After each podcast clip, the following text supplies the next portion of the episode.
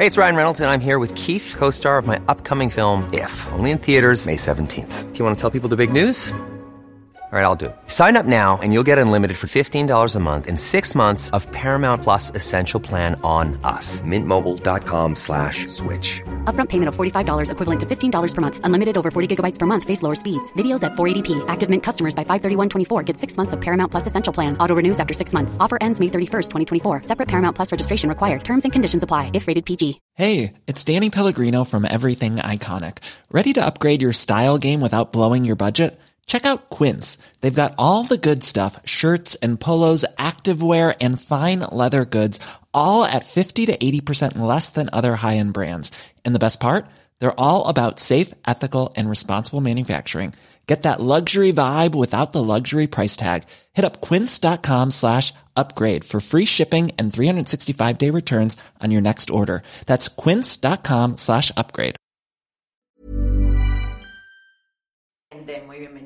Episodio de Historias que Molestan. ¿Cómo andan el día de hoy? Yo les cuento que es la tercera vez que intento hacer esta introducción, pero hay mucho viento, se golpean muchas puertas, siempre había un problema, pero creo que, que esta vez va a ser la tercera la vencida, como bien dicen.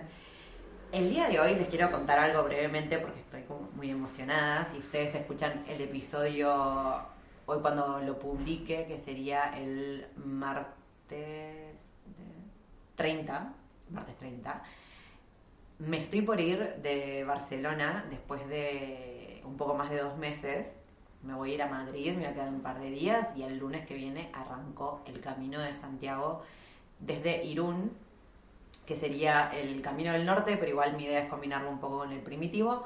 Y esto era, yo, este dato que les estoy contando ahora fue una, fue la ficha que me cayó hoy a la mañana, que este camino son 820 kilómetros de Irún a Santiago, no por el del norte. Como yo quería hacer un poco el primitivo, lo más probable es que se me vaya a 900, más o menos, sea, un poco más de kilómetros, o capaz, no sé, 870, una cosa así. Pero claro, hoy me cayó la ficha que resulta que cuando yo hice el camino en mayo, que lo hicimos con, con la Pau, que si no la siguen vayan a seguirla, How I Met Travel, eh, yo no tenía ni idea del camino de Santiago. O sea, yo sabía que era algo que se caminaba, que tenía que ver con eh, medio, no sé, una peregrinación y demás, pero no sabía nada, no, no era algo que me llamara mucho la atención. Y tampoco indagué, o sea, cuando Pau me dijo, ay, vamos al camino, no sé qué, yo, bueno, sí, vamos, y, o sea, no, ni me cuestioné, no, me daba lo mismo, en realidad yo quería conocerla a ella en persona y que viajáramos juntos, o sea, nada más. Pero claro, entonces pues cuando empecé a caminar y todo, empecé a entender la movida, dije, yo esto lo tengo que hacer entero. Y ahí me enteré que después de Santiago estaba Finisterre, que es como el fin del mundo. dije, ¿cómo no llegamos? Bueno, en ese momento no nos daban las fechas, pero entonces hoy dije, pará, si yo quería llegar a Finisterre, entonces, pero claro, resulta que de Santiago a Finisterre son eh, 90 kilómetros más, por lo cual al final voy a estar caminando mil y pico de kilómetros. Yo creo que van a ser como mil quince kilómetros, una cosa así. Así que bueno, nada, acá dándome cuenta que me faltaban 100 kilómetros más. Pero bueno, no importa, si puedo hacer 800, ya hice 200, no me probé, hice 240, creo que hicimos con Pau. Eh, 240, 800, lo mismo, y 800, 1000, o sea, ya fue, veremos. Y en todo caso, me tomaré un colectivo y me vuelvo. O sea, tampoco la muerte de nadie si no lo puedo terminar. Pero bueno, la idea es, es salir de Irún y llegar a Finisterre. Yo calculo que me va a llevar como 40 días caminando todos los días. Ay, estoy muy emocionada, tengo una ganas de hacer esto, no lo puedo explicar. Encima, nada, se me vino muy, eso, se me vino muy de repente, yo tenía otros planes, bueno, al final me di cuenta que tenía ganas de hacer esto, justo me dan medio las fechas, eh, bueno, hay otros planes después, pero no importa, eso más adelante se verá. Eh, así que nada, estoy como, me está cayendo la ficha que en una semana exactamente, no, en menos de una semana empiezo a caminar mil kilómetros.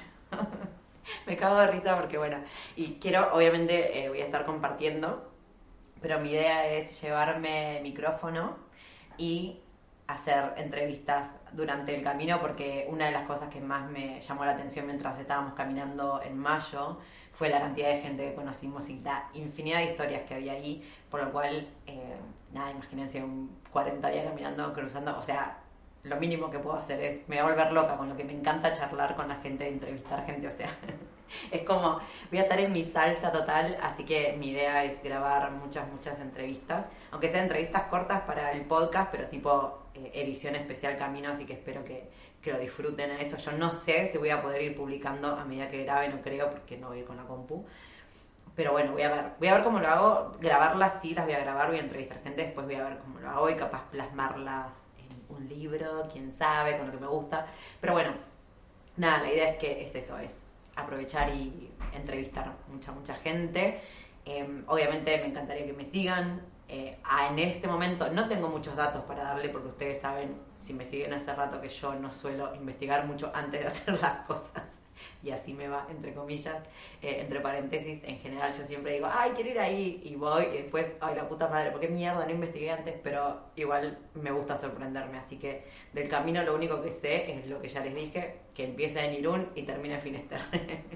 Después que pasa en el medio no tengo la puta idea cuáles son bien las etapas, no sé en qué momento combino con el primitivo, no sé cómo hacer para ir para la parte de la playa, no tengo idea, pero confío en que me voy a ir enterando en el camino.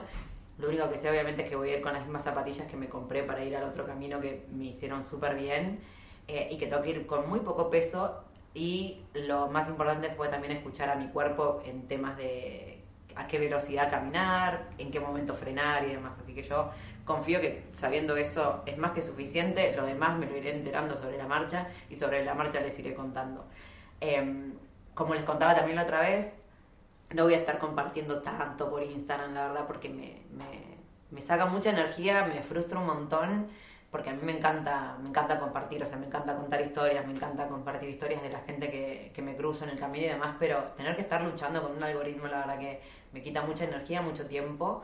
Así que voy a ver dónde comparto. Obviamente ya les digo que las entrevistas son, van a ser para el podcast de la gente que me cruce y capaz para YouTube. Así que voy a ver cómo voy ir eh, compartiendo durante el camino. Obviamente alguna cosa que otra voy a subir en Instagram, pero no quiero que, que me saque más tiempo del que, del que me reditúa a mí después, la verdad. Así que nada, eso, estén atentas. Eh, yo creo que va a estar buenísimo. Así que nada, eso por un lado y por el otro vamos al episodio de hoy que ya de por sí también es bastante largo.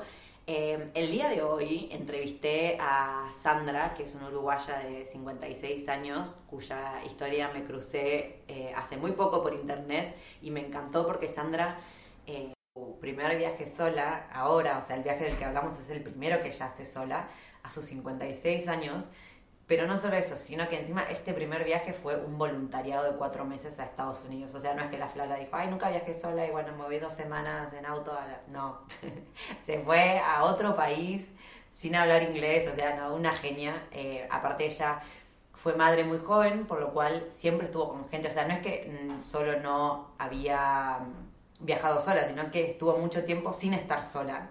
Así que la verdad que la cantidad de aprendizajes y demás son, impresionantes. Aparte, me gustaba esto de tener una perspectiva distinta porque que ayude a otra gente también a identificarse, porque obviamente en general siempre que entrevisto chicas son chicas que más o menos de mi edad y que están viajando y que bueno, sin responsabilidades extras.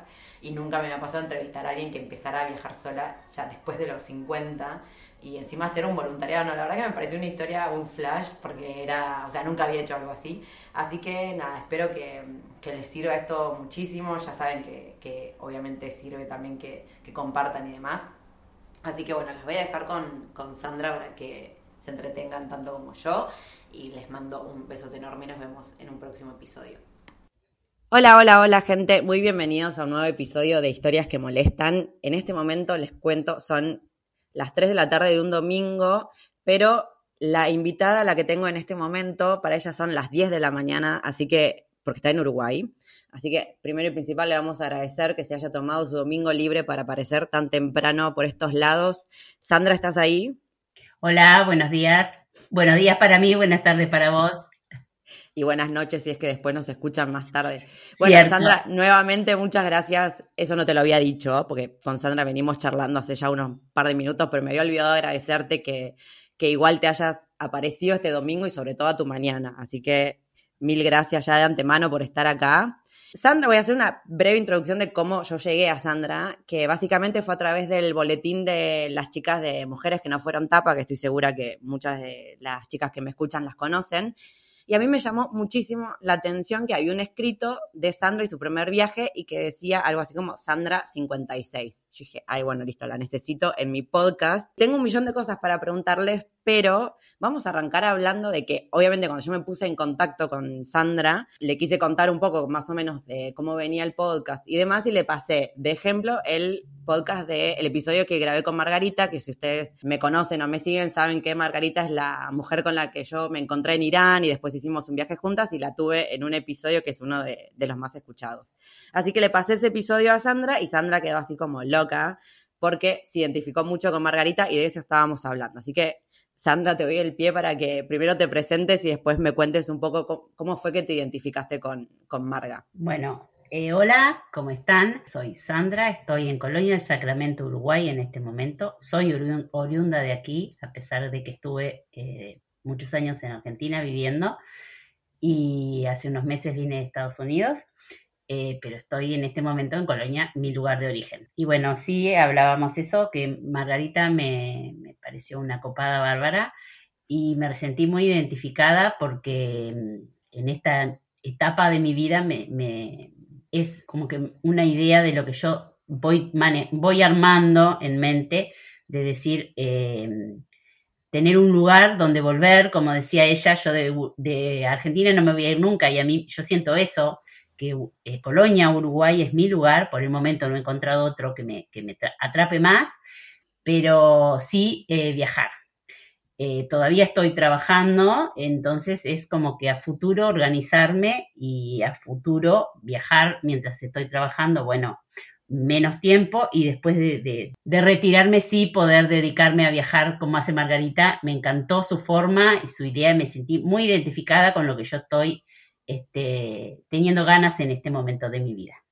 A lo que estás aspirando. Bueno, me olvidé, perdón que te corté. Sí. Me olvidé en la presentación, este, tengo 56 años, tres hijos y tres nietos. Ah, bueno. Sí, hubo, de hecho hubo algo, hay una frase que, que, me gustó de lo que escribiste, que igual después más adelante te voy, a, te voy a preguntar porque me encantó. Bueno, después te voy a poner en contacto con Marga para que te, te oriente un poco y ahí te, te eche por. Adivino, me encanta. Ay, y ahora me quedé pensando, o sea, este viaje, el que yo leí de Estados Unidos, o sea, acabas de volver, básicamente, hace poco. No, volví en febrero. Bueno, pero o sea, es, este año, o sea, acaba eh, Sí, sí, sí, volví este año, sí, sí. o sea, estás todo súper recontra reciente. Sí, sí, sí. Bueno, vamos, vamos a empezar. Yo quiero decirle a la gente que, que, mucho de lo que, mm, digamos, las preguntas que a mí me surgieron fue por leer este escrito de Sandra, que si no lo leyeron se lo súper recomiendo. Está en el último newsletter, creo, de, de las chicas. Pero básicamente todo empieza, por lo menos la frase, la primera que leí, fue que el primer viaje surgió escapando del hambre. Eh, ese fue un viaje que hiciste como, como inmigrada, ¿cierto? Fue más una necesidad. Sí, totalmente en el 84, este, con un hijo de bebé y otro en camino, este, em, me fui a Argentina eh, porque allá había más trabajo que acá. Acá estaba muy, muy difícil. La verdad que sos uruguaya, sí, eso. En mi cabeza era como, sí, genial. Por eso mi hija, que vos conoces a Cari, de, de Vagamundo, ella es argentina porque yo estaba embarazada cuando me fui. Ah, mira, vale, ahí está. Ahí, está el, el, entrevero. conectando todos los, sí, sí, sí, conectando todos los hilos. ¿Cómo fue ese viaje? O sea, no, no, estaba en tu mente viajar. No, no estaba en mi mente viajar, nunca lo había pensado. Este, se fue, en realidad, fue como, como, se fue mi papá, mi papá primero, porque eh, acá hubo una crisis muy, muy grande en el 82, la famosa tablita del 82, que, que por estos lados es muy conocida. Em, que fue una crisis económica muy grande y mi papá tuvo que emigrar primero y mis hermanas y como que se fue yendo todo, toda la familia y quedé yo sola acá. Este, y cuando me di cuenta que estaba embarazada nuevamente, dije, no, la única opción es irnos para no seguir pasando mal acá. Claro, qué fuerte. ¿Y cuánto duró esa, ese viaje? 12 años. 12. 12. Después tuve que, me separé allá y eh, eh, es, mucho el miedo, este, cuando estás allá sos, sos inmigrante, pero volver es muy difícil también, porque después ya no sos de acá, es, es, es, como, y además el nivel de vida es diferente, entonces hay muchos miedos para volver también. Claro, como, o sea, es, bueno, a mí obviamente no, no me puedo identificar porque no, no sé lo que habrás pasado y esa necesidad así tan extrema, no, pero sí me, me ha pasado de sentir eh, que, claro, que al final me fui, cuando vuelvo no soy, pero Claro. tampoco, es como que en- cambias tanto aparte, ¿eh? que no, no Sí. puedes volver como a encajar, como que tu pieza ya no es la misma No, cuando volvés. totalmente. Ya no más. Ya no sos ni tan de acá, ni, ni sos de otro lado porque sos inmigrante. Este, sí, pasa eso siempre, sí. Y en tus vínculos, ¿cómo, ¿cómo fue? O sea, la gente, digamos, en tu entorno, más que tus vínculos, eh, en Uruguay, antes de que te fuera, ¿cómo era la situación? O sea, era- ¿sentiste apoyo? No, no, antes de irme mi familia ya había tenido que emigrar toda y, y como que fui quedando sola. Este, estaba muy, muy, muy difícil económicamente, entonces eh, apoyo de algún vecino, así, pero no, no familia. Eras el último ahí que se tenía que ir, la última. Claro, sí, totalmente. Claro. Bueno, y acá viendo, o sea, eso fue, claro, fue una etapa de tu vida que fue más una cosa de, de De necesidad. necesidad. Pero acá estoy, bueno, en el escrito pones que, que con los años, igual fue pasando el tiempo, yo imagino que capaz habiendo vuelto a Uruguay, pones que con los años me avivé y empecé a decir basta, a sacar la voz, pedir ayuda y pensar cómo podía hacer para cambiar mi realidad. ¿Cómo, cómo fue ese, ese proceso? Eh, fue lento y, de irte dando cuenta y, y- y animarte también, porque yo vengo de una crianza muy, muy conservadora, muy machista. Entonces, eh, por ejemplo, no me, dej- no, no me dejaron hacer el secundario porque total no iba a ser una carrera y como, como, y yo fui muy de, de seguir los mandatos. Entonces fue como empezar a darme cuenta que hay mandatos que no sirven. También en el ejercicio de ser madre tan joven, me, yo tenía 19 y ya tenía dos hijos. Entonces, eh, cuando migré no tenía 18 todavía. Eh, entonces, eh, me crié con ellos y fui aprendiendo junto con ellos y, eh, yo siento que somos la, generación bisagra del gran cambio, de, la, de tan conservador que, que me criaron a mí y ahora como cambió todo. Entonces, en ese proceso con ellos, yo creo que ellos me ayudaron mucho y crecimos los tres juntos, porque eh, yo era muy chica y, y, fui madurando junto con ellos, siendo, aprendiendo a ser madre y, y también eh, madurando yo. Claro. No, no, mi quería, a eso quería llegar, al tema de, de, del machismo, porque es, era imposible que no estuviese presente. Pero claro, ahora estoy pensando, o sea, tenías 18 años, eras una nena. Claro. O sea, ni me imagino lo que, claro, menos que menos me imagino lo que debe haber sido tener que emigrar a la fuerza por una situación de necesidad económica, encima teniendo una hija, estando embarazada, teniendo un hijo, o sea, sí. terrible, la verdad. Sí, sí, sí, Y estaba ese mandato de que, la, por ejemplo, como te digo, no me dejaron estudiar porque para qué iba a ser el secundario si total no iba a ser una carrera. Eh, la, que la mujer trabajara estaba muy mal visto. Eh, entonces, como que vas, eh, al ser madre, yo creo que me dio la fortaleza necesaria para decir basta, porque yo sí la pasé mal, eh, mal de verdad, de pasar hambre, de no tener que comer.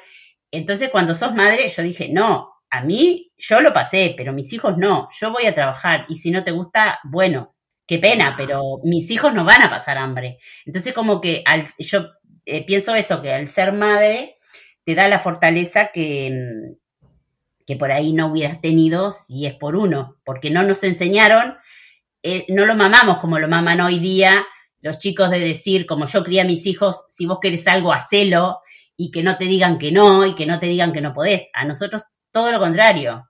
No nos enseñaron a defender lo que nosotros queríamos, lo, ni siquiera pensar, ¿qué querés? No, era mandato tras mandato. No, no te eh, enseñaban a pensar, a elegir. A cuestionar. Entonces, por ahí yo por mí no lo hubiera hecho, pero al ser madre te cambia y te cambia la cabeza y, y, y empezás a, a, verlo desde otro lado. Wow. No, qué fuerte. Sí, sí, sí, o sea, cero, cero cuestionamiento, cero nada, y sobre todo encima siendo mujer, o sea, tampoco, no... Sí. Ni, ni, ni un voto de confianza, o sea, no. calladita, obedece y... Exacto. Fin. O sea que en tu caso, porque te iba a preguntar cómo, claro, ¿qué, qué te había hecho hacer ese clic? O sea, ¿cómo, cómo, te empezaste vos a cuestionar tu, tu realidad y, y, en tu caso fue por tus hijos? Sí, totalmente. Sí, sí. Fortísimo lo que me estás contando, Sandra. Te agradezco de corazón que, que estés siendo así como estés compartiendo tanto, porque me parece que va a, a servirle un montón a gente que está escuchando, porque obviamente yo me, me, puedo, o sea, puedo entender de lo que hablas y ya te digo, me puedo identificar, pero obviamente yo, mi realidad, teniendo yo ahora 34, claro, no es la misma, como claro. tampoco no es lo mismo alguien que ahora tiene 25, o sea, como que fuimos no. pasando por, por muchísimas etapas, pero obviamente siempre igual en el fondo hay un machismo ahí presente y cosas que... que sí, pero... Mandatos que, eh, sí hay cosas que no se entienden porque a mí me ha pasado, pero ¿cómo que no pensaste nunca cuál sería tu carrera? Y no, porque ¿para qué lo iba a pensar si ni siquiera pude hacer el secundario? ¿Para qué iba a buscar cuál era mi vocación? Eh, no, te lo, no te lo cuestionás, no lo pensás. Y la gente hoy día, eh, o sea, la juventud, eh, es, tan normal que pensar a ver qué me gustaría hacer, buscar, investigar, a ver qué quiero, qué me gusta, poder elegir en esa no podíamos elegir. Entonces era, tenés que hacer esto, tenés que hacer esto. Estaba todo tan pautado por, por los mandatos que no. Y es difícil ahora comprender cómo no te dabas cuenta. Y no, no te dabas cuenta porque no te enseñaban a pensar. No, no, no estaba la posibilidad en absoluto. No. Y sobre todo, también lo que pasa es que siempre hay una, por ejemplo, yo también otra vez trayendo a mi ejemplo, pero que ni se compara con lo, lo que era en tu momento, pero como para que se note igual también la diferencia. En mi caso, yo era de una ciudad chiquitita de, de, de, Argentina y cuando yo me estoy por terminar la escuela, yo no quería ponerme, o sea, no, no porque no me gusta estudiar, ahí me encanta estudiar y me encanta aprender, pero yo siempre había querido viajar. Y yo quería viajar, quería viajar, quería viajar. Y mis papás eran como, no, pero primero tenés que ir a la universidad y demás, porque si no, que la carrera, que no sé qué. Entonces, bueno, yo termino estudiando, pero igual yo en mi cabeza era yo quiero viajar, o sea, yo quiero descubrir el mundo, yo quiero y y me decían, no, pero vos tenés que ir a la escuela, después tenés que ir a la facultad, después tenés que casarte, tener un trabajo, hacer carrera, no sé qué. Cuando te jubiles, ahí viajás. Y yo, eso ya a mí me empezaba a sonar rarísimo. Pero lo que a mí también me condicionaba es que alrededor mío, toda esa gente, o sea, la gente de mi edad en ese momento, hacía lo mismo. O sea, claro. pensaba igual que lo que. Entonces yo al final era como, bueno, entonces está bien, yo, yo, soy la loca y claro. es verdad, y al final es, tal vez sí esté equivocada si soy la única que piensa así. Entonces, no me quiero ni imaginar lo que era en tu caso, que claro, si vos te empezaste a cuestionar sola, encima por, también por necesidad, es como claro. alrededor tuyo, ¿qué pasaba? Sí, no, era, se seguían los mandatos. Incluso me pasó muchos años después, eh, estuve 12 años en Buenos Aires, volví eh, y me volví a casar y eh, en realidad fue por un problema de salud que cambié de trabajo, eh, o sea, tuve que dejar mi trabajo y buscar a ver ahí, pude eh, buscar a ver qué quería hacer, qué quería estudiar. Em, fue cuando me encontré con el shiatsu. Y, y, fui a estudiar a Buenos Aires porque yo quería prepararme bien, no quería, eh, o sea, una buena preparación. Incluso terminé el secundario con 40, con, junto con mi hija más chica. Ay, me dos hacíamos el secundario. Este, no, qué genia. Hice el secundario porque en realidad no me lo exigían, pero yo sentí que me faltaba información de base. Eh, y estudié en la Escuela Internacional de Shiatsu eh, y tenía materias de, de, anatomía y cosas que a mí me faltaba información. Entonces hice el secundario a la par de la carrera y mi papá nunca entendió qué hacía yo yendo a Buenos Aires a estudiar en vez de quedarme a, a atender a mi marido. Ay, Dios. nunca, oh. lo, nunca lo logró entender. Viste, esas cosas eh, en algunas personas no cambiaron. Hmm. Sí, Entonces sí. tenés que lidiar con eso también. Eh, tratar de hacerte entender, pero no todos te entienden. Sí, sí, sí. Es que es terrible porque al final, encima de que estás haciendo todo un esfuerzo por lo que ya está de por sí ya te significa un esfuerzo en tu caso, el tema de estudiar, de irte a otro país y demás, y encima tenés en la mochila de cosas todos los prejuicios, todos los mandatos, todos los sí. cuestionamientos, todas las cosas. O sea, todo lo que nosotras en general hacemos las mujeres siempre nos termina, ya de por sí cuesta, bueno, nos cuesta el triple porque aparte sí. de lo que estamos haciendo, tenemos la mochila de todo el mundo que nos critica, Total. que nos cuestiona, que nos... es terrible. Me río para no llorar, pero es como... totalmente, totalmente.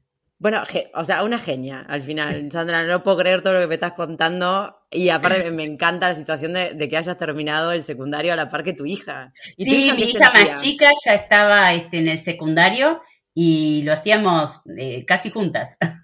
Me muero. No, hermoso, hermoso. Hice un plan de adultos, busqué también eso, busqué dónde se hacía plan de adultos, pero en serio, con, con, con base, con, con buena. Había mucho, mucho gente que lo hacía porque en el trabajo se lo exigían, pero era más eh, cumplir con las reglas, no era realmente aprender. Y yo quería realmente aprender. O sea, a mí no me lo exigía nadie, yo quería yo eh, tener el conocimiento. Entonces, no me servía un secundario que fuera para cumplir y, y que en el trabajo no me hicieran problema.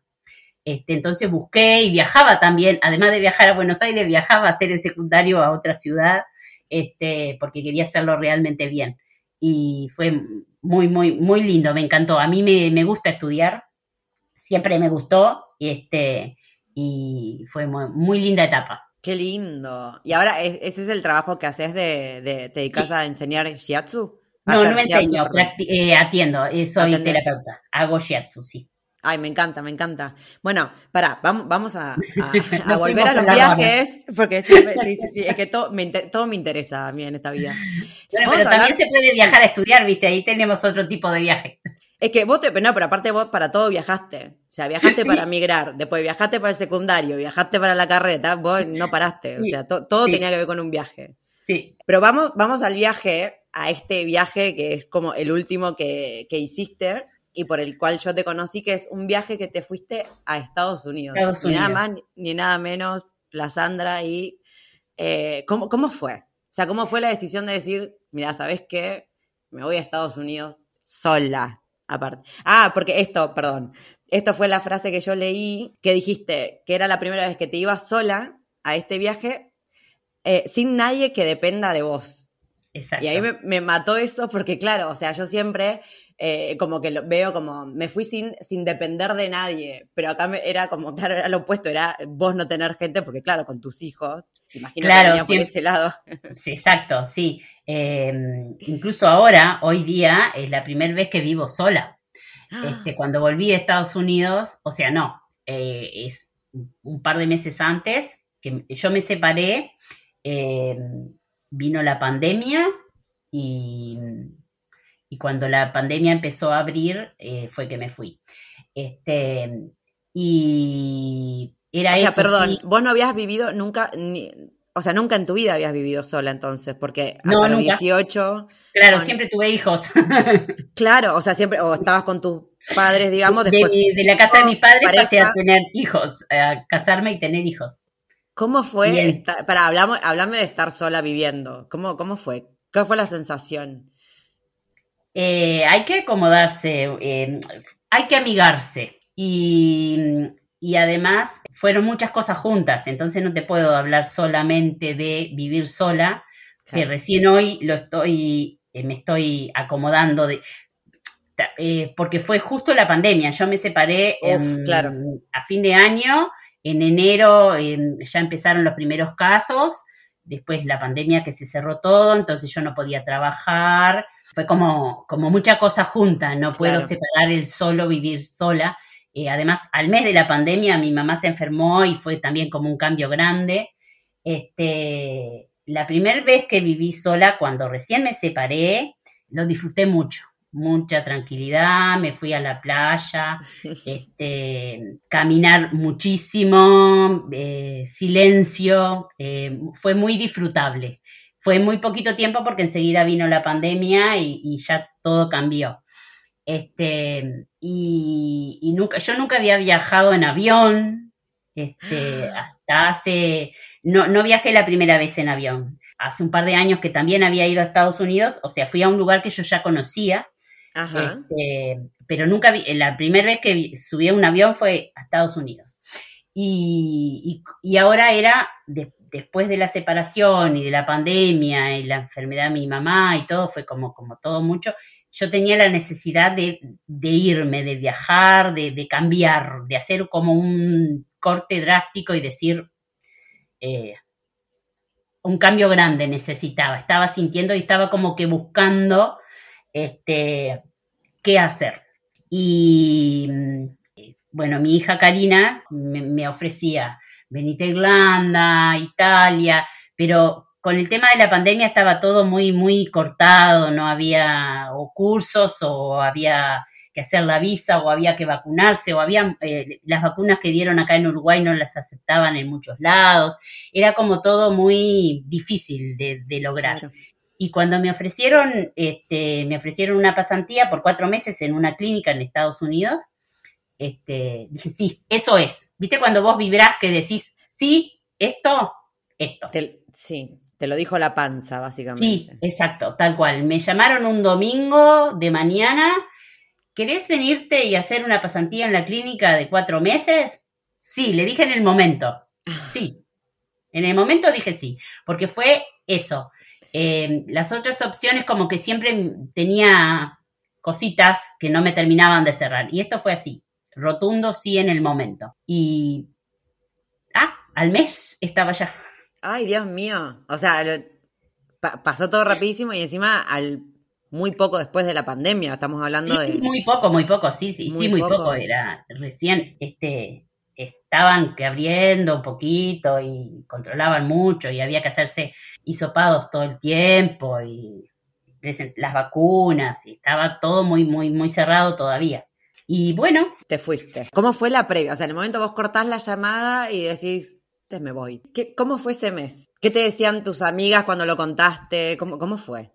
No, fue, fue porque mm, eh, fue eh, siempre buena onda y este y ir para adelante y, este ahí sí tuve mucho apoyo de mis hijos, de este claro, porque tenés miedos y y bueno, en, la práctica se aprenden cosas.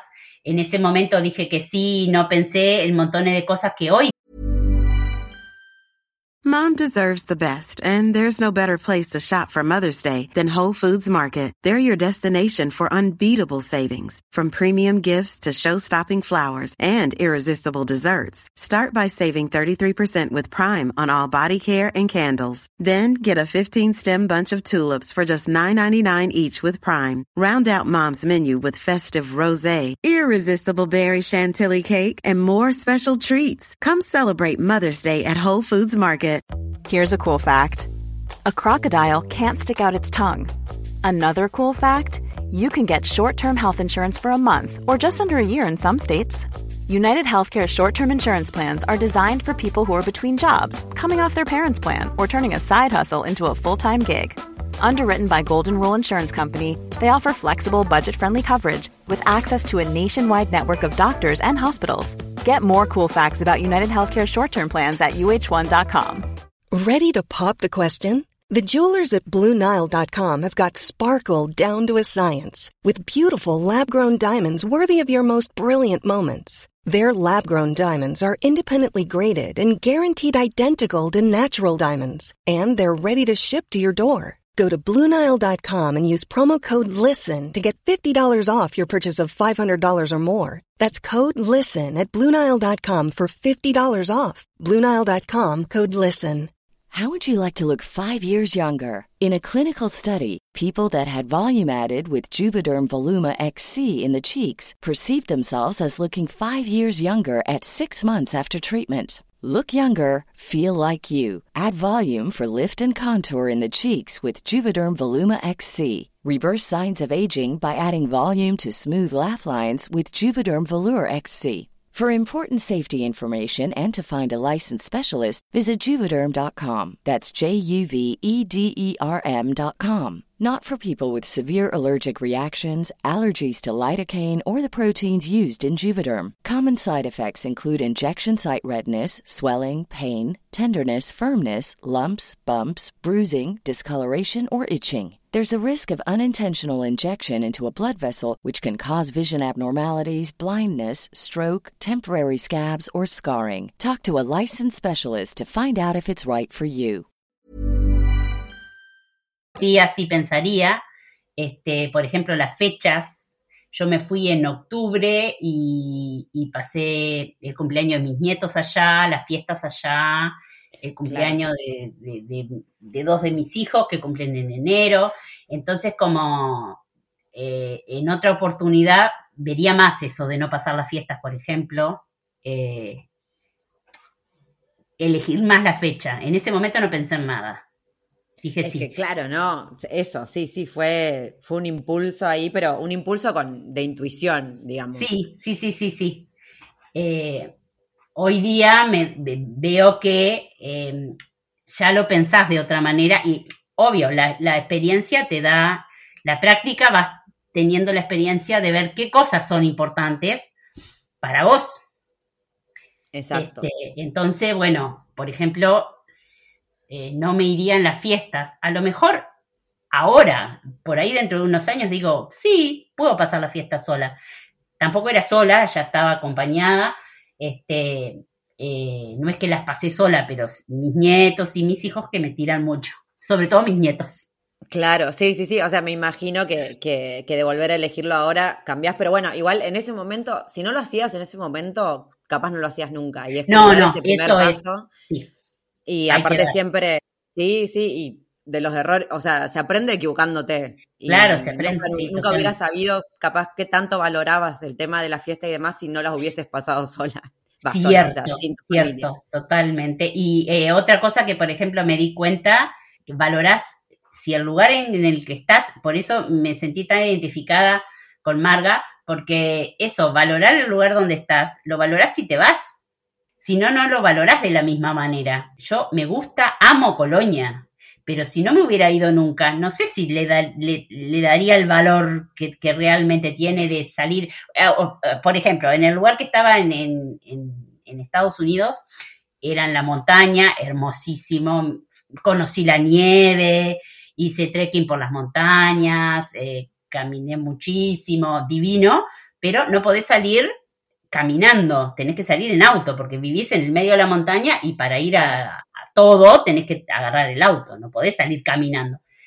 Y acá en Colonia podés ir caminando a todos lados porque es un lugar muy chiquito. Entonces, eso, esa libertad que tenemos de decir voy a y salgo caminando si puedo, allá no se puede. Porque además no podés caminar por la ruta, porque en las rutas son pura curva y es ruta, no podés caminar al costado de la ruta, no camina nadie, viene la policía y te saca, o sea, eh, no se puede caminar, no es que vos decís, ah, sí, salgo igual, no, no podés. Entonces Claro. valorar esas pequeñas cosas que por ahí si no, no te das cuenta que acá podés salir y ir a cualquier lado caminando. Claro, como que las das por, por sentadas, porque total es, es tu normalidad y no te das cuenta que no es así en todos lados hasta que no te vas. Exacto. Total, total. Pero para, contame cómo fue entonces el tema. O sea, vos llegaste sin saber inglés, te fuiste así. Sí. ¿Y cómo fue esa adaptación? Eh, yo trabajaba de, de- de la, la- la la familia, yo me quedé en casa de familia. Ajá. Eh, en, en la casa, eh, Analía, ella hablaba, es, es, eh, de acá de Colonia, habla español, eh, las demás no. Y en la clínica donde trabajaba también eran casi todos, casi todos, no todos, este, bilingües. En la farmacia, por ejemplo, que, hice algunas jornadas para ayudar, no había nadie que hablara español. Este, en algunas jornadas que hice eh, para eh, afuera no, no se hablaba español, pero dentro de la clínica había muchas personas bilingües porque se atiende a inmigrantes latinos que trabajan en, eh, en, de trabajo rural. Entonces, como que todos los profesionales y la gente que, que los asistentes y todos eh, hablan, los, son bilingües todos. Entonces, como que era más fácil. Te- claro, te, Este, te ayudó a, a la Me adaptación. ayudó eso. eh, pero vas entendiendo, te haces entender. En la casa, por ejemplo, si no estaba Analia, este, mucho de, me, me acuerdo, Marga me, me, me mató porque yo también era toda seña, digo, parece, parecemos los indios charrúas, pero bueno, me hacía entender. Sí, es que la necesidad es todo, o sea, te tenés que hacer entender. No, Yo no entiendo cuando otra. me hablan y si leo entiendo mucho, pero me cuesta muchísimo la pronunciación. Mm. Entonces era como que cuando me, me hablan yo entiendo lo que me dicen y si tengo que leer más todavía, pero la respuesta me cuesta mucho. Entonces era más enseña o lo más acotado posible, pero Claro. y, para viajar también no tuve problema. Eh, en un avión, o si no, eh, pedía a alguien que sepa, eh, que Marga también lo decía, este, alguien que hable español, alguien que hable español, que me pueda ayudar. Y en un avión este, no había nadie que hablara español. Y con, a las con señas me hice entender igual. Te imagino igual, a los gritos preguntando si alguien habla español. y cómo, pará, porque me había quedado con ganas de preguntarte, eh, porque nombraste a los miedos, ¿qué miedos tuviste, fueron los que te surgieron en el momento que vos dijiste, me voy? ¿Qué, ¿Cuáles fueron esos miedos que aparecieron? Y el de extrañar, el de extrañar mucho, el de no poder eh, eh, adaptarte, porque es otro, otra vida completamente distinta. Este, los horarios son distintos, las comidas son distintas, hay muchas cosas distintas. Este, el mayor miedo era extrañar. Claro, porque encima no, no es que dijiste, bueno, me voy un mes, que igual ya también un mes es un montón, pero te fuiste directo cuatro meses. Cuatro meses. También vivir en otra casa, porque eh, eso también, eh, o sea, estás viviendo en, eh, en, otra familia, con otras costumbres, con otras reglas, con, con... entonces es también, por ejemplo, el, el, espacio de estar sola, de tener tu espacio, tu lugar, tu momento. Yo soy mucho de salir a caminar. Esto que te decía de irme a la playa cuando me separé fue lo primero que hice. Me voy a la playa, que es un lugar eh, acá cerca de Colonia, pero que no hay eh, hay muy poca gente que vive, vas a la playa y tenés kilómetros de playa para vos sola. Yo soy muy de eso. Entonces era como, a ver, ¿qué va a pasar en una casa con además dos adolescentes, una bebé y el matrimonio?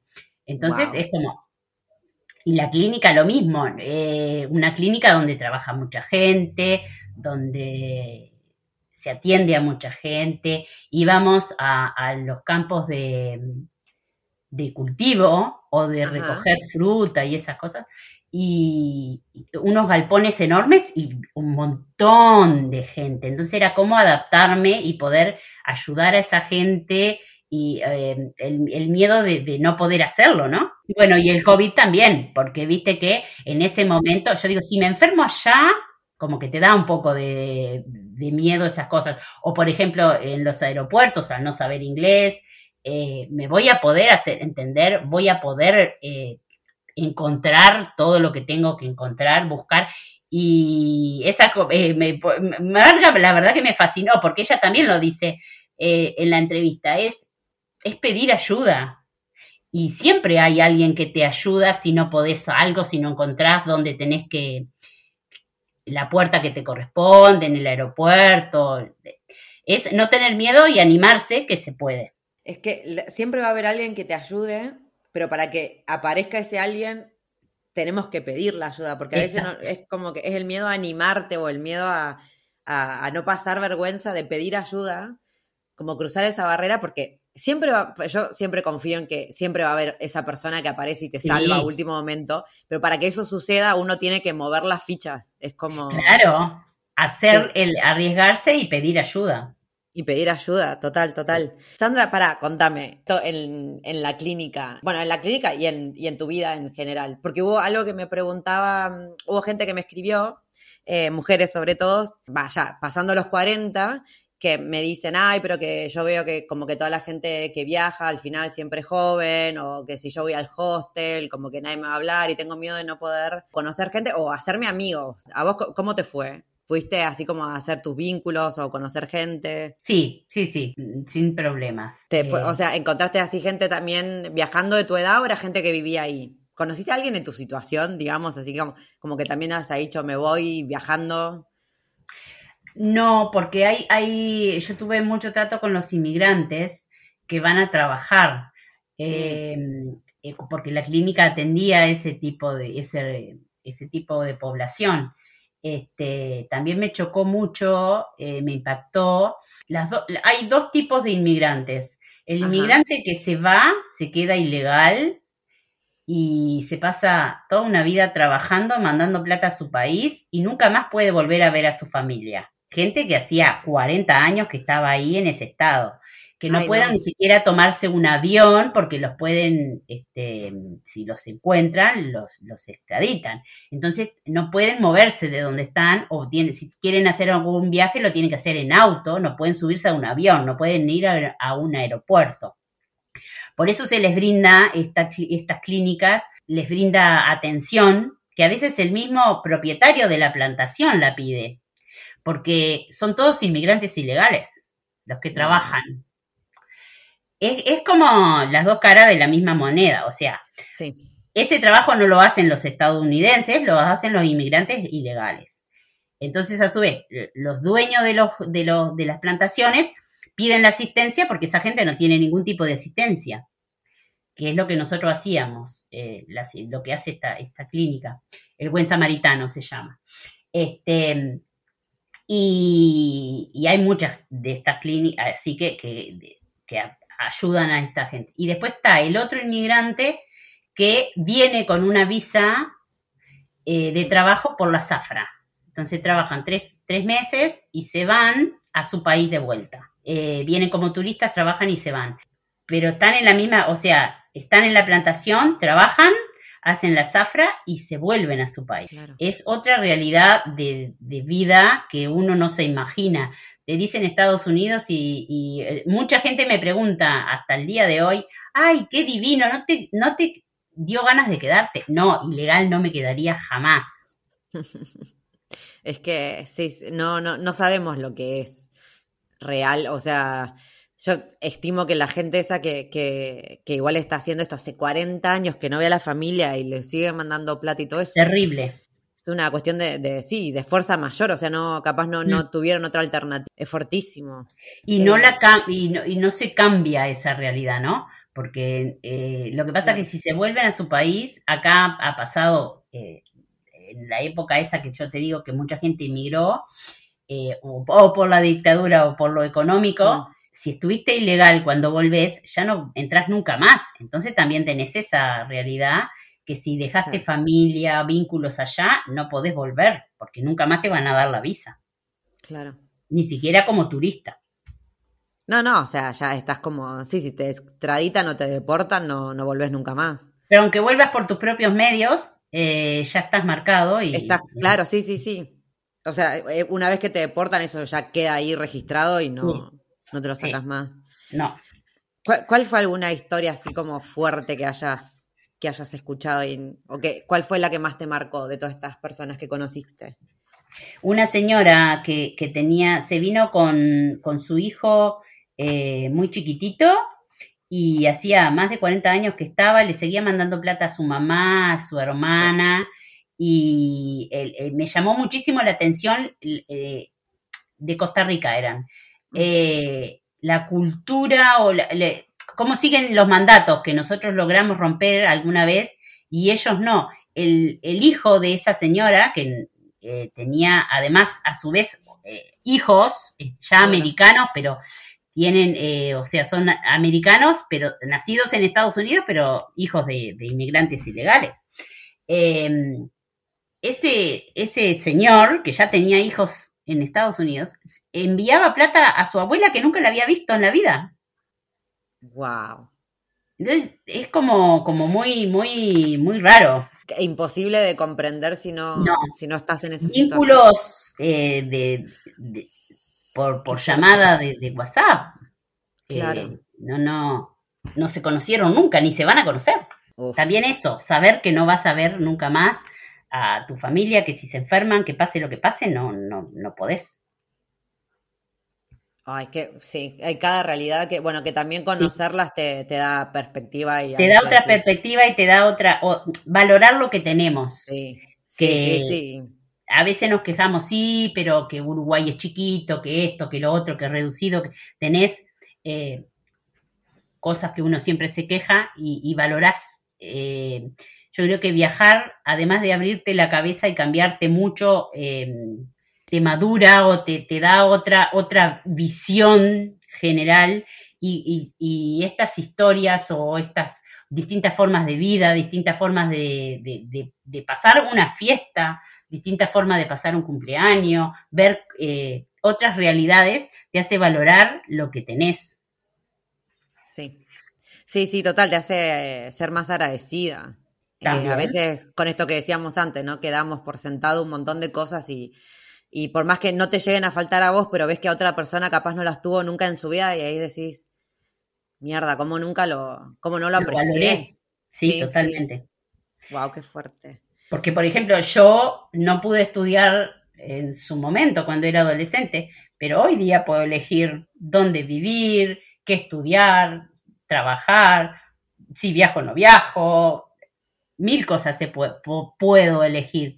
Y esa gente no.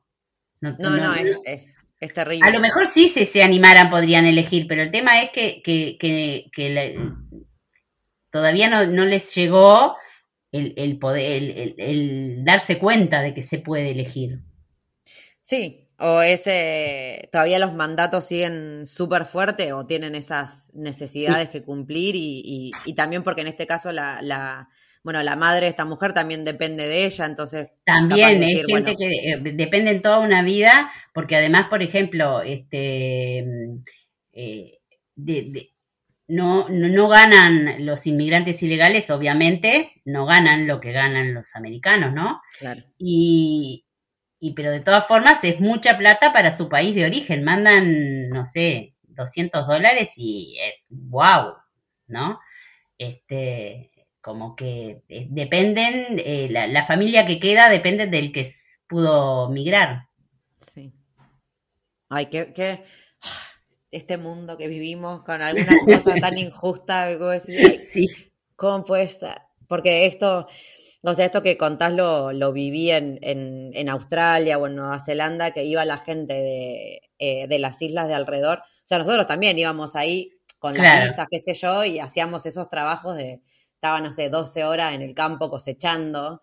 claro. Eh, y yo, yo lo hacía por la no o sea, yo obviamente estaba juntando plata, quería viajar y no sé qué, pero sabía que era momentáneo, pero era un trabajo que vos decís, yo tres meses, terminé los tres meses, me dolía, pero hasta respirar, o sea, los dedos me habían Claro. quedado machacados, pero después, ah, claro, estaba yo haciendo lo mismo que gente que venía, que en este caso eran los hombres, todos los hombres de, de Tonga, de Fiji, que venían a juntar la plata para, para enviarla después a, a sus Claro. familias, y era Sí. algo que hacían toda la vida, y Sí. claro, les pagaban el mínimo, no los trataban como a los europeos y demás, y encima era eso, era tra- en trabajo que si ellos no venían a hacerlo, no lo hacía nadie, porque ellos no lo quieren hacer, ¿entendés? No. Entonces decís, ¿por qué los Va a discriminan? seguir así porque no, no, no, no les conviene a nadie que lo cambien. Y las pero, ¿qué pasa? Que claro, están súper mal pagos, pero no les importa porque total, después la plata cuando la envían valen más. O sea, es- Exacto, es, casi la misma eh, situación que en Estados Unidos, con, Sí. con México, sobre todo Costa Rica y esos lugares muy pobres,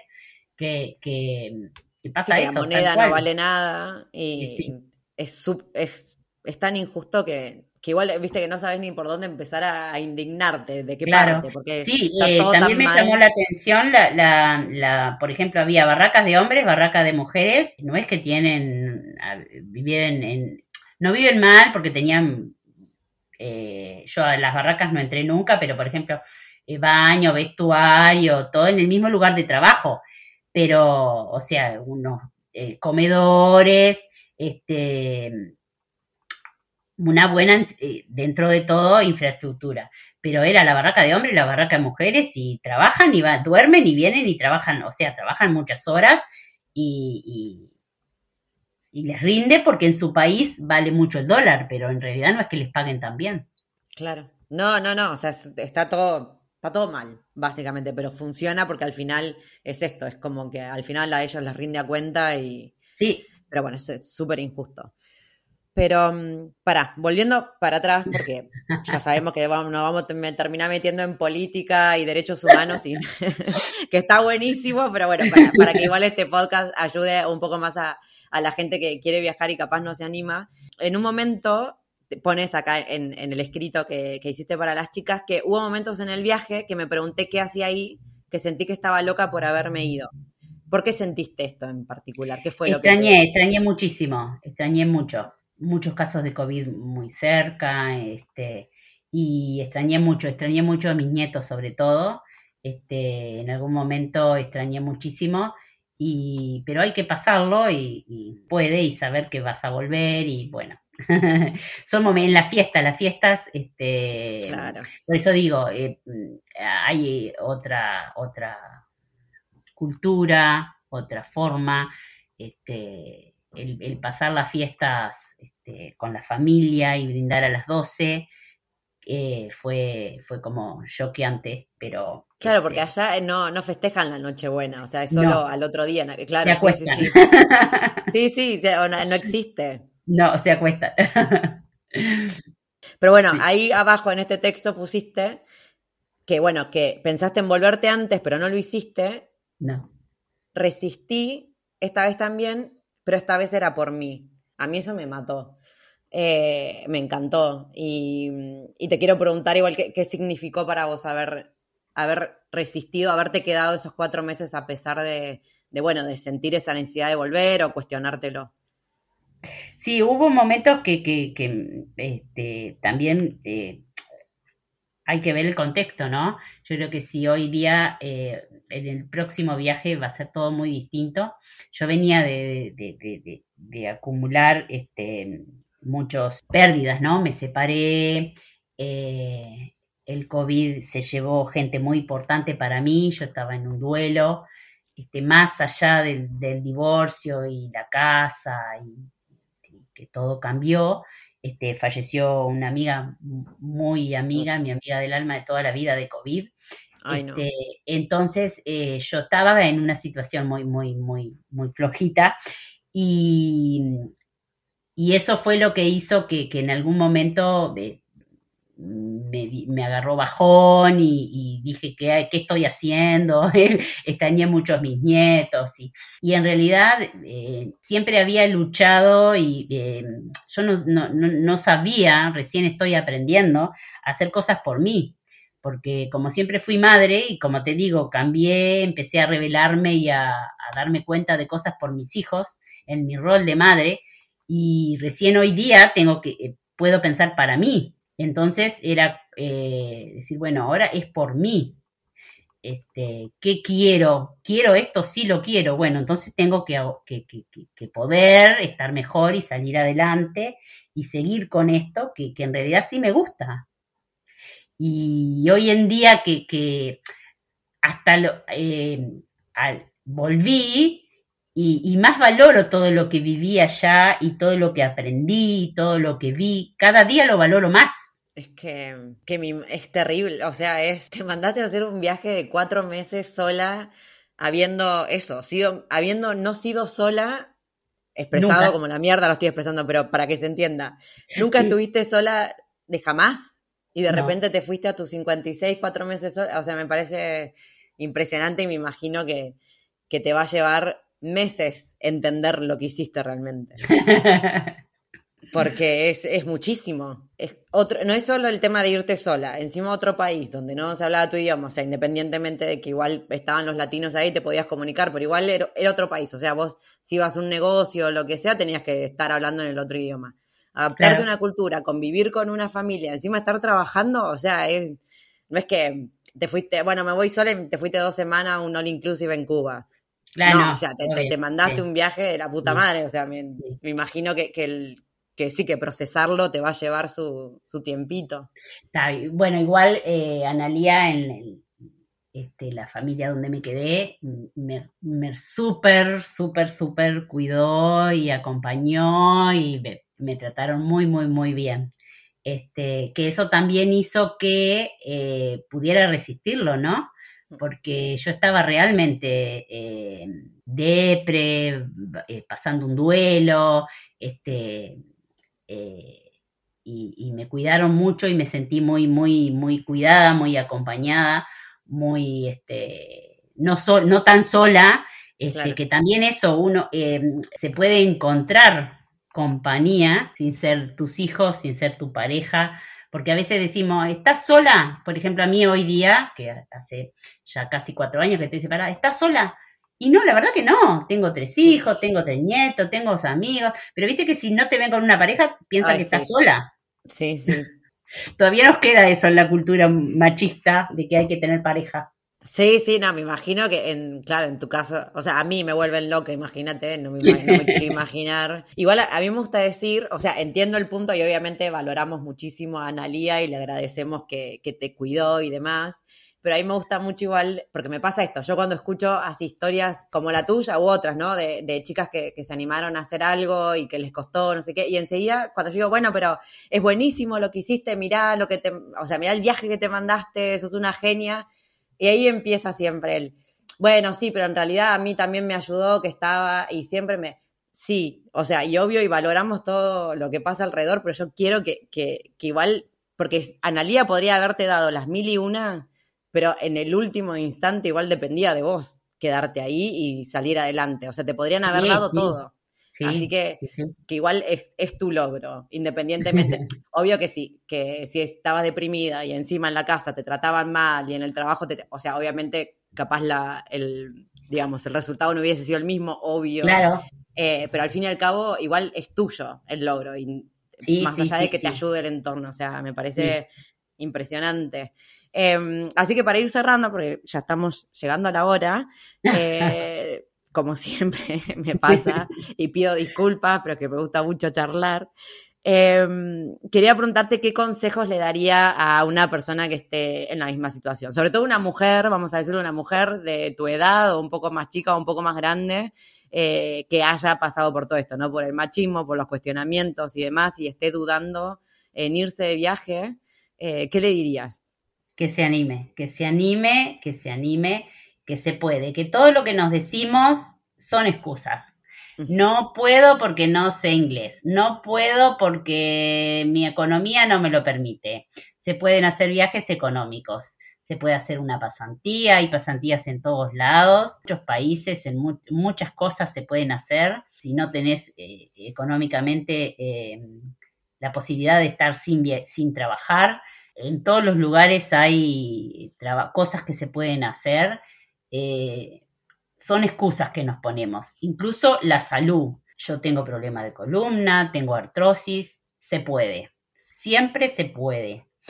Eh, y después que te animes a hacer el primero, seguramente vas a seguir viajando. Eso, eso sí, eso ahí te lo firmo porque es, es adictivo. Después no querés te sentís tan bien, o sea, independientemente de, obviamente, pasarla mal, porque en los viajes eh, yo también siempre la paso, siempre hay algo que sale mal, o sea, porque es la vida misma, pero igual la, la, fuerza, el empoderamiento que te, que te da viajar, eso no te lo quita nadie y lo querés volver a sentir. Eso, eso estaba pensando, tal cual, eh, te da, no sé, te sen, sentís orgulloso de decir, lo hice, pude hacerlo, fui, estuve, conocí, me animé. El, el, poder que te da solo el animarte, el decir me subí a un avión, fui, eh, probé. Por ahí vas a un lugar que no, como vos decías, no estás bien en la casa que te quedás, no estás bien en tu trabajo y decís, bueno, me vuelvo, pero probaste, fuiste. Exacto. No siempre pasa eso, no siempre todo es de maravilla. Pueden haber eh, situaciones feas, pero sí se puede y hay que probarlo, porque si no lo probás nunca te vas a, a, a pasar por esta experiencia que es muy enriquecedora, te abre la cabeza de, de una manera muy distinta. Total. Y Total, valorás y- mucho más lo que tenés. Sí, después de viajar es, no, no, no sos la misma persona. No. Eh, Y todo lo que nos decimos, no puedo por esto, por lo otro, por lo otro, son todos excusas. Esos son miedos de que no nos animamos. Pero si realmente nos animamos y lo hacemos, no nos vamos a arrepentir. Gracias. bueno, gracias, gracias Sandra por, por tu tiempo. Y mm, bueno, decir que no sé si alguien eh, está en esta situación o capaz quiere hablar con vos, eh, si podemos ahí, eh, como, como te voy a pasar yo el contacto de Margarita y decimos que, bueno, en todo caso que Sandra seguro esté feliz de responder dudas Sí, a aquellas sí, sí. personas que, eh, que quieren hacer lo mismo, pero, pero no se animan. Mil, mil claro gracias. Un beso enorme. Y ahí se fue otro episodio de Historias que Molestan. Estoy empezando a hacer cierres porque me di cuenta que nunca cerraba después de las entrevistas. Y hubo una chica que me dijo, che, una sugerencia, no sé qué, porque a veces siento que se termina. Y es como, boluda, venía pensando eso mismo. Así que sí, voy a empezar a cerrar los episodios. Como para darle un cierre, no sé por qué no lo hacía, la verdad. Eh, nada, espero que les haya gustado este episodio. La verdad que a mí me encantó. Estuvo buenísimo tener otro, otro punto de vista también. Y me encantan los últimos mensajes de Sandra, que está como archimega empoderada y ya planeando sus próximos viajes. Así que, nada, espero que lo hayan disfrutado. Ya saben que si comparten me viene súper bien. Les recuerdo que voy a empezar a hacer el Camino de Santiago en menos de una semana. Ya me estoy empezando a estresar. Así que bueno, espero que, que me acompañen en ese viaje. Eh, saben que me pueden encontrar en Instagram, en Instagram como arroba o acá mismo por historias que molestan arroba gmail.com. Dicho eso, nos vemos la semana que viene y probablemente ya esté en el camino. Así que nada, mándenme muchas porras y estamos en contacto. Hi, I'm Daniel, founder of Pretty Litter. Did you know cats tend to hide symptoms of sickness and pain? I learned this the hard way after losing my cat, Gingy. So I created Pretty Litter, a health monitoring litter that helps detect early signs of illness by changing colors, saving you money and potentially your cat's life. Pretty Litter is veterinarian developed, and it's the easiest way to keep tabs on your fur baby's health right at home. Go to prettylitter.com and use code ACAST for 20% off your first order and a free cat toy. Terms and conditions apply. See site for details. How would you like to look five years younger? In a clinical study, people that had volume added with Juvederm Voluma XC in the cheeks perceived themselves as looking five years younger at six months after treatment. Look younger, feel like you. Add volume for lift and contour in the cheeks with Juvederm Voluma XC. Reverse signs of aging by adding volume to smooth laugh lines with Juvederm Volure XC. For important safety information and to find a licensed specialist, visit juvederm.com. That's J U V E D E R M.com. Not for people with severe allergic reactions, allergies to lidocaine, or the proteins used in Juvederm. Common side effects include injection site redness, swelling, pain, tenderness, firmness, lumps, bumps, bruising, discoloration, or itching. There's a risk of unintentional injection into a blood vessel, which can cause vision abnormalities, blindness, stroke, temporary scabs, or scarring. Talk to a licensed specialist to find out if it's right for you. Hey, it's Paige DeSorbo from Giggly Squad. High quality fashion without the price tag? Say hello to Quince. I'm snagging high end essentials like cozy cashmere sweaters, sleek leather jackets, fine jewelry, and so much more. With Quince being 50 to 80% less than similar brands.